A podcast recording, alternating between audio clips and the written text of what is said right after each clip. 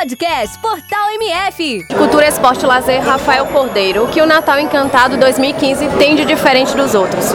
Bom, o Natal de 2015 tem de diferente, na verdade, tudo. É um Natal totalmente diferente, a começar pela localidade que vai, vão acontecer as programações natalinas.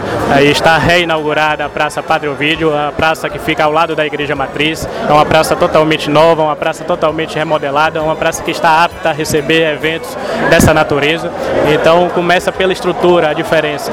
Temos também a Praça do Fórum, que será também utilizada este ano, diferentemente dos demais, para atrações do, do evento Natal Encantado. E teremos também é, atrações artísticas, culturais diferentes e também iguais, aquelas que porventura tocaram ou, ou se apresentaram nos anos anteriores, vão que porventura continuem na grade, vão vir com outros repertórios, vão vir com outra modelagem. Então, na verdade, o Natal de 2015 é totalmente diferente e tem diversas novidades que vão ser aí reveladas durante esse período dos festejos.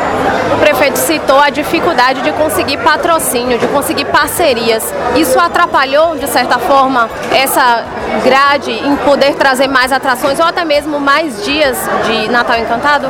Atrapalha, mas incentiva. Incentiva porque a gente tem a obrigação, a gente. É nós conseguimos trabalhar com mais afinco, com mais dedicação, né, com mais eficiência, para fazer mais com menos. Então, se por um lado atrapalha, porque os recursos financeiros menores para fazer o investimento atrapalham, mas por outro lado, dá a equipe da Secretaria de Cultura, Esporte e Lazer, dá ao secretário, dá ao prefeito, dá à população de Feira de Santana outro ânimo, outra garra para buscar fazer um evento bonito, porque esse evento não é só um evento de lazer, é um evento social, é um evento turístico, é um evento econômico, é um evento financeiro e, sobretudo, um evento social Então, daí se priorizou essa questão de atrações locais? Com certeza, está priorizado as atrações locais, são atrações, uma gama, uma diversidade de artistas locais, cada um com seu estilo, cada um com seu jeito, mas é, resguardando o espírito natalino que é propício para a época.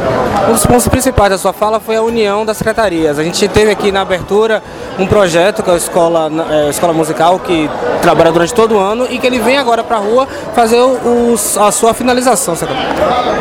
Isso, a Secretaria de Cultura, Esporte e Lazer tem uma equipe muito competente, é importante sempre frisar isso, é, sem a equipe a gente não consegue fazer nada.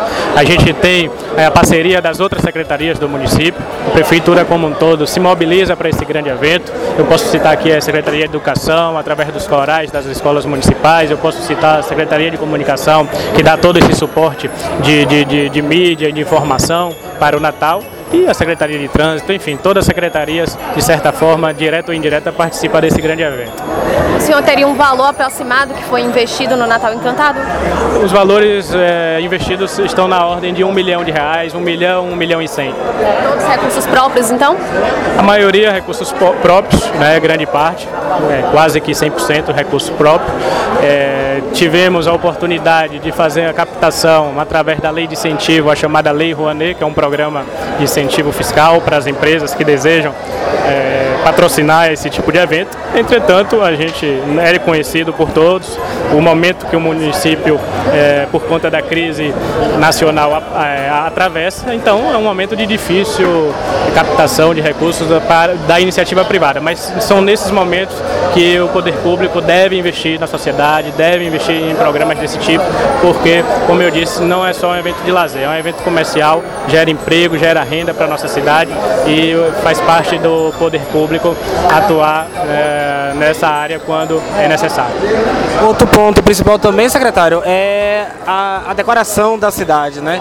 Que até a, incentivam as pessoas a virem à rua comprar. Quando vai começar essa, essa decoração na cidade?